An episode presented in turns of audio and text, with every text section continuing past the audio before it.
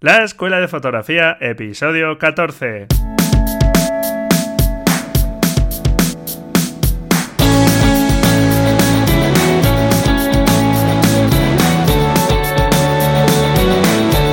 Son mis ojos mi tesoro, que es mi Dios, la libertad, mi ley ver a tonito el mundo, mi única patria, amar.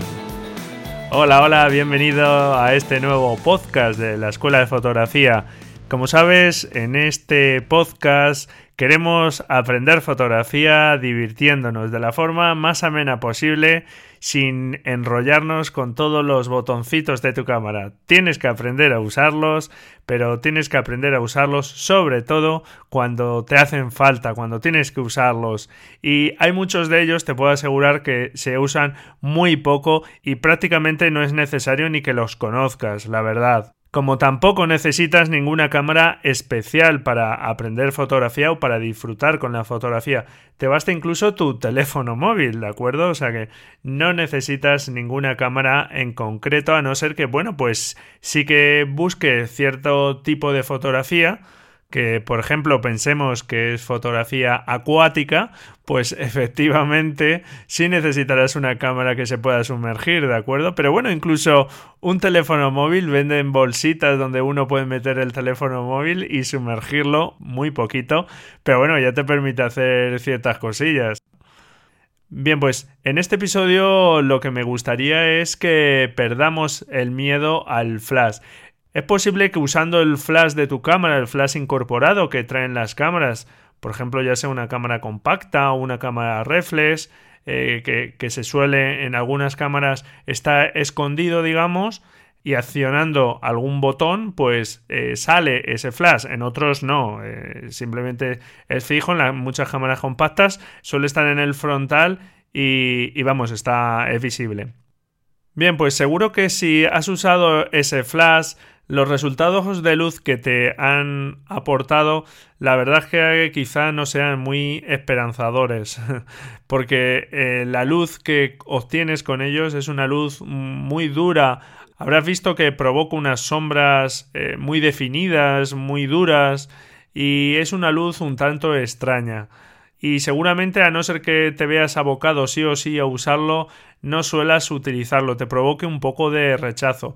A mí a veces incluso me han comentado gente que se ha comprado un flash externo, de los que hablaremos ahora más adelante, y que le ha dado miedo después usarlo porque no sabe cómo usarlo, sabe que, que, puede ayudar pero no sabe cómo usarlo. Bien, pues ese es el objetivo de este capítulo, que perdamos ese miedo al flash y que lo utilicemos correctamente, porque como un recurso es muy útil, hay muchas circunstancias de luz donde si disponemos de un flash nos va a salvar muchas situaciones comprometidas. Y además, pues lo puedes usar creativamente, claro que sí. Eh, en el episodio anterior hablábamos de Enrique Cartier-Bresson, del famoso fotógrafo francés, y por ejemplo, Enrique Cartier-Bresson era, vamos, una persona que eh, no utilizaba el flash y que odiaba el flash. Decía que aportaba una luz, que no le gustaba, etc. Bueno, era su opción. Eh, además, era un recurso que estaba muchísimo menos avanzado de lo que está hoy día y bueno, pues era su opción y simplemente no lo utilizaba. Pero no tiene por qué ser tu opción, naturalmente, y como te digo, lo comento básicamente como, como anécdota, ¿no? De que hay gente, bueno, pues que simplemente no le gusta pero está claro que te puede ayudar muchísimo. Y sobre todo vamos a ver en este episodio cómo utilizarlo correctamente para que los resultados pasen de algo que no nos gusta nada de una luz que no nos gusta en absoluto a una luz que nos agrada, a una luz que realmente nos podría decir, pero ¿has usado flash? Porque no se distingue, no sabríamos decir si ha usado flash o no ha usado flash en muchas ocasiones. Bueno, pues vamos allá. Lo primero que tenemos que saber es por qué no nos gusta la luz del flash de nuestra cámara, de ese flash incorporado en nuestra cámara. Y básicamente hay dos razones. La primera razón es porque el flash de nuestra cámara produce, genera una luz que es frontal a la escena. Los elementos que estamos fotografiando, como se genera desde nuestra cámara y además es un punto fijo, pues cuando lanza el destello del flash, la luz, la dirección de la luz, es frontal a los elementos que estamos fotografiando. Esto de por sí, pues en principio no es que sea nada malo. Lo único que nosotros no estamos acostumbrados a esa iluminación porque estamos mucho más acostumbrados, por ejemplo, a la iluminación natural, la que proviene, por ejemplo, del sol, y el sol está en una posición elevada, por lo tanto, provoca ya una dirección de arriba hacia abajo, y muchas veces pues no es frontal, de lo que hace que le provoque unas determinadas zonas de sombra, unas zonas están más iluminadas, las expuestas al sol directamente, o si es un día nublado, pues de donde procede más el sol, y otras partes tienen menos luz. ¿De acuerdo? Esas diferencias de luz nos ayudan a identificar los volúmenes, las texturas de los elementos y al ojo humano le ayudan mucho. Esa luz frontal se la carga. Digamos que esa luz frontal mitiga mucho esa información, ¿de acuerdo?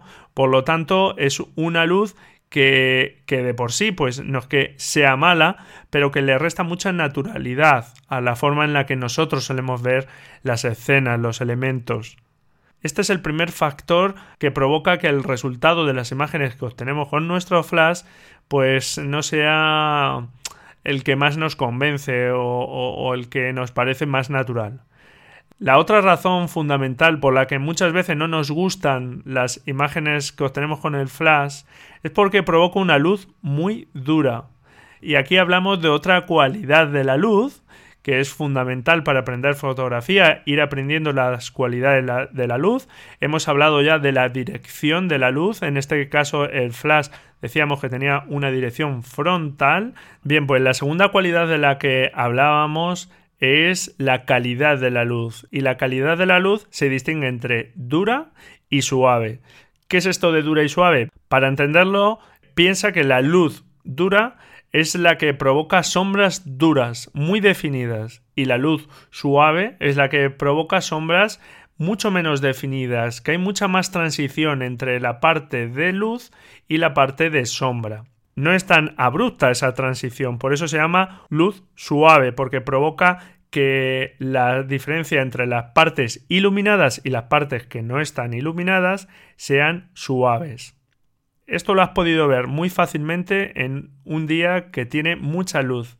Como sabes, en los días que están despejados, pues el sol provoca sombras duras. Sin embargo, si el día está nublado, la sombra que mm, provocan los elementos es mucho menos definidas. A veces incluso si el día está muy muy cerrado, es que prácticamente parece que no provocan sombra.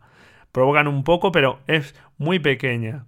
Fundamentalmente lo que hace que se genere una luz dura o suave es el tamaño de la fuente con respecto al sujeto. En este caso, el Sol es una fuente de luz enorme, es grandísima, pero está a tanta distancia que para nosotros prácticamente cuando miramos en, el cielo es un punto, ¿eh? es un círculo que tiene un determinado tamaño, pero para nosotros es una fuente pequeña de luz, por eso produce una luz dura. Sin embargo, una fuente de luz mayor provoca una luz mucho más suave. Cuanto mayor es la fuente de luz con respecto al sujeto, más suave es la luz. Por ese motivo, en los días nublados, la luz es mucho más suave, porque la luz del sol llega a las nubes y las nubes hacen un poco de filtro y de difusores de luz. Hace que esa fuente de luz, en lugar de tener el tamaño que realmente nosotros vemos del sol, pues se amplíe. Pues ahora mismo esa fuente de luz eh, son todas las nubes que tenemos encima de nosotros y que nos están iluminando. Por eso es una luz mucho más suave. ¿Qué le ocurre al flash de nuestra cámara? Pues que es una luz muy pequeñita, es un cuadradito, un rectángulo muy pequeñito. Por lo tanto, genera una luz muy dura. De esa forma, nuestro flash tiene varias peculiaridades que la hacen poco agradable, digamos, a la hora de conseguir una iluminación eh, más natural, que nos guste más. ¿De acuerdo? ¿Eso significa que el flash de nuestra cámara no sirve para nada? Pues no, efectivamente no es así, sino que claro que nos va a ayudar y nos va a servir, Primero porque es un flash que siempre va en nuestra cámara, mm, lo llevamos siempre encima, digamos, las cámaras que lo tienen, pues ahí está y te puede ayudar. Es un flash que tiene muy poca potencia, bien es cierto, porque ilumina elementos que estén a un máximo de 3, 5 metros, una cosa así como máximo, y enseguida pierde la potencia, tiene muy poca potencia. Pero bueno, mm, oye, ahí lo tenemos y nos puede venir bien. Y además hay una situación en la que el flash incorporado en nuestra cámara nos va a venir muy bien, que es en situaciones de luz dura, de día. Bien, y puedes pensarte, pero bueno, el flash no es para situaciones donde hay escasez de luz, cuando nos falta luz, activamos el flash. Pues no, no es así. En este caso, el flash de tu cámara te viene muy bien para esos días soleados donde hay luz muy dura y, y, esa luz del sol provoca sombras muy definidas, como hemos dicho.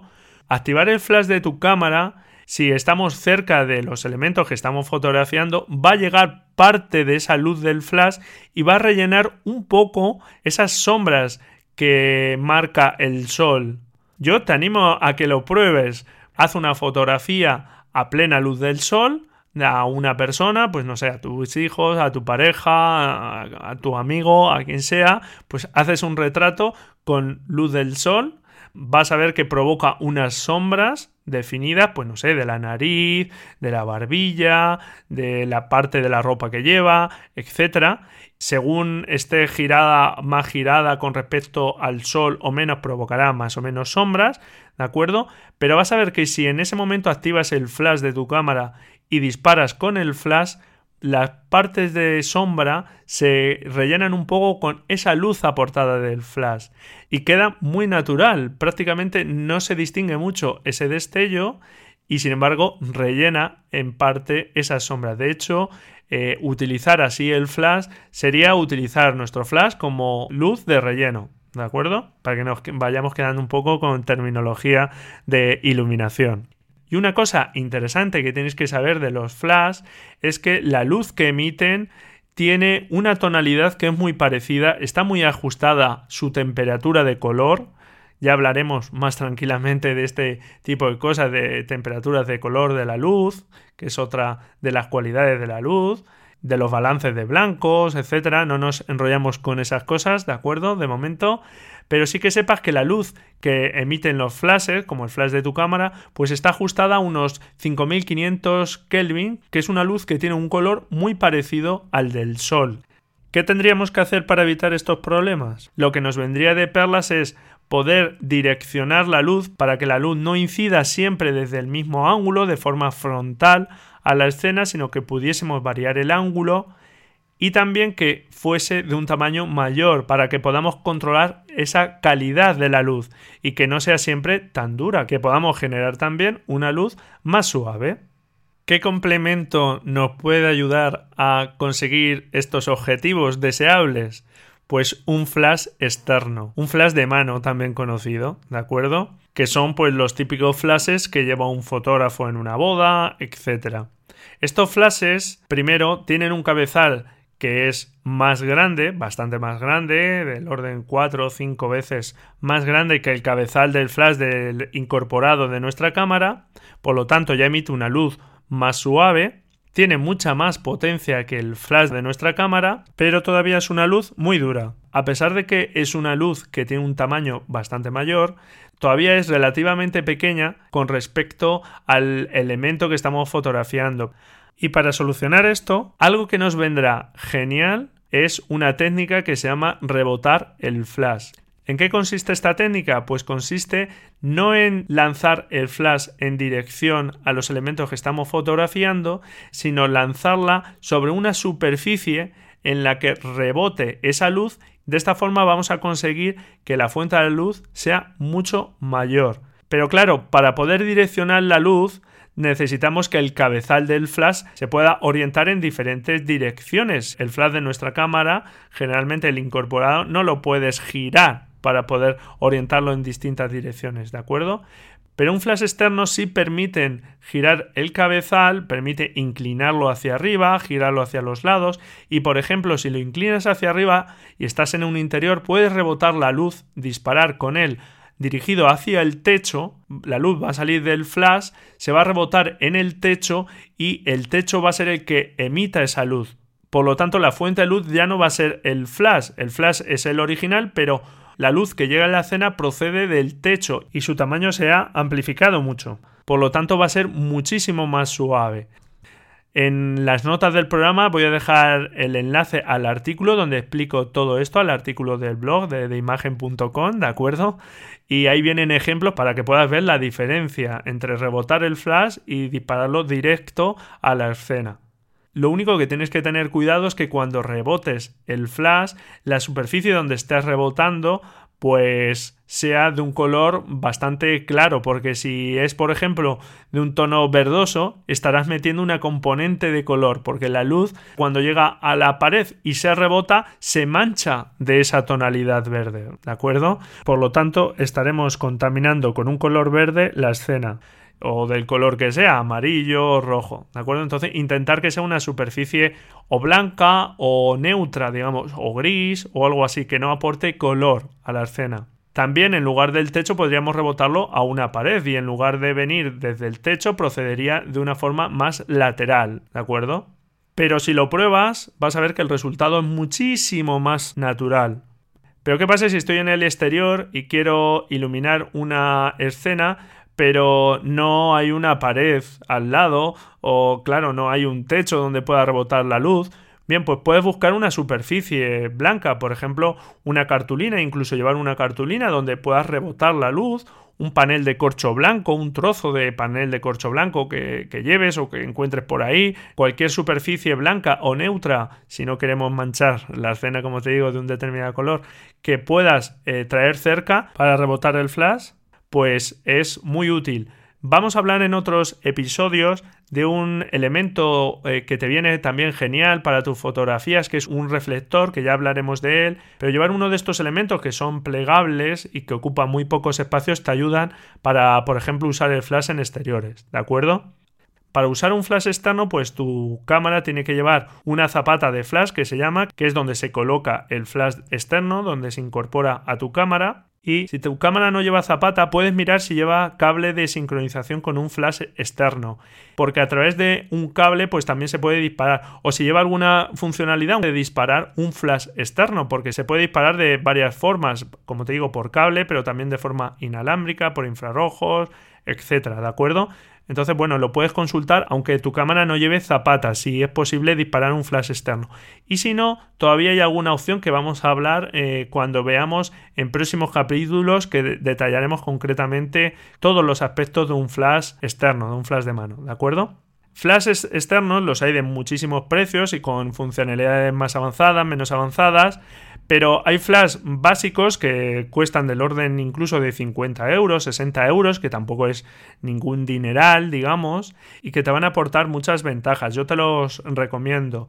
En próximos episodios no te preocupes porque vamos a hablar de esas funcionalidades de un flash y cuál es el flash que yo te aconsejo según el tipo de fotografías que quieras hacer. Pero ya te digo que incluso básicos los hay a un precio bastante económico y que te van a dar un resultado, créeme, excelente. Otra de las cosas muy útiles de un flash externo es que lo puedes separar de la cámara. Y simplemente con que lo separes de la cámara, aunque dispares sobre directamente sobre la escena y no se rebote, ya simplemente el hecho de que no venga frontal a la escena, sino que lo dispares de otra dirección, también da cierta naturalidad.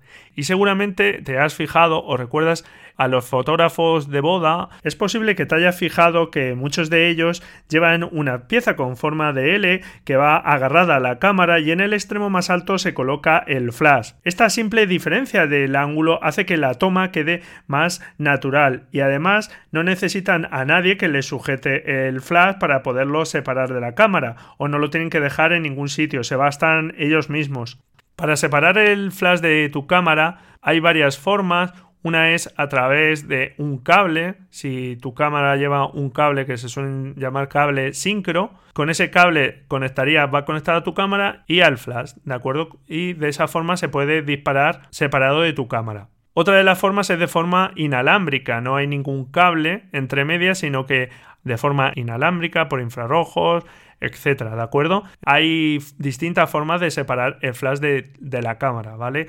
Lo que es, como te digo, bastante ventajoso porque nos va a permitir eh, crear luces provenientes de distintos sitios, desde arriba, lateralmente, desde abajo, lo cual pues es muy interesante y se puede utilizar creativamente muchísimo, ¿de acuerdo? Pero bueno, no te preocupes porque todo esto de las funcionalidades, de todas las funcionalidades de un flash, cómo separarlo de nuestra cámara, lo vamos a ver en un episodio separado. En este episodio lo que quería que vieses es por qué tiene las limitaciones que tiene el flash incorporado en tu cámara, que va integrado en tu cámara, y qué tendríamos que hacer para poder solucionarlo, ¿de acuerdo? Un flash de mano, como te digo, es la solución más ideal y ya lo veremos con profundidad en un próximo episodio. ¿De acuerdo? Pero de todas formas, te eh, voy a dejar en la nota del programa, como te digo, el enlace al artículo del blog donde explico todo esto. También pongo ejemplos de cómo utilizar algún ingenio casero para intentar difuminarlo más, para intentar que la fuente de luz sea mayor y que la luz que provoque sea mucho menos dura. El resultado te va a sorprender. Y hay incluso cámaras como la pequeña Sony RX100 que uso muchísimo, es una pequeña compacta de gama digamos media alta que permite un pequeño giro del flash integrado y puedo utilizar ese giro para rebotar el flash en el techo, en la pared y es algo que de verdad parece una tontería pero te aporta un montón. Os voy a dejar imágenes, como te os digo, aparecen imágenes de este pequeño giro que, puedes hacer con, con el flash de esta cámara Bien, pues espero que sepas por qué no te gustan tanto las fotografías que haces con el flash incorporado de tu cámara, que te haya dejado con la curiosidad de adentrarte en el mundo del flash de mano, del flash externo, que si lo tienes pruebes a rebotar el flash en alguna pared, en el techo y vas a ver cómo cambian completamente el efecto que consigues con la iluminación con flash y nada, pues nos vemos este jueves donde vamos a entrevistar a una persona experta en Photoshop y nos va a comentar por dónde empezar con Photoshop, ¿de acuerdo? Muchas gracias por estar ahí al otro lado. Genial, si me dejas tus valoraciones en iVoox, iTunes o la plataforma de radio que utilices, tus comentarios, como me vais haciendo llegar y os voy respondiendo eh, bien en los comentarios de los episodios, bien también eh, a través del blog. Pero animaros, de verdad, hacerme llegar cualquier duda que tengáis, que yo explico las cosas de una determinada forma, pero bueno, pues puede haber cosas que no toque, eh, aspectos que, que, deje un poco a medias o que no queden del todo claros. Así que nada, no dudéis en lanzarme las preguntas que queráis y en hacerme llegar vuestras dudas, comentarios, eh, sugerencias, etcétera, ¿de acuerdo? Muy bien, pues nada, a practicar con ese flash si lo tenéis podéis echarle un vistazo al artículo del blog donde os explico algunos inventos caseros para poder mejorar las fotografías con flash de vuestra cámara si no tenéis flash externo. Muchas gracias por estar ahí al otro lado y nada, felices fotografías, nos escuchamos el jueves. Adiós.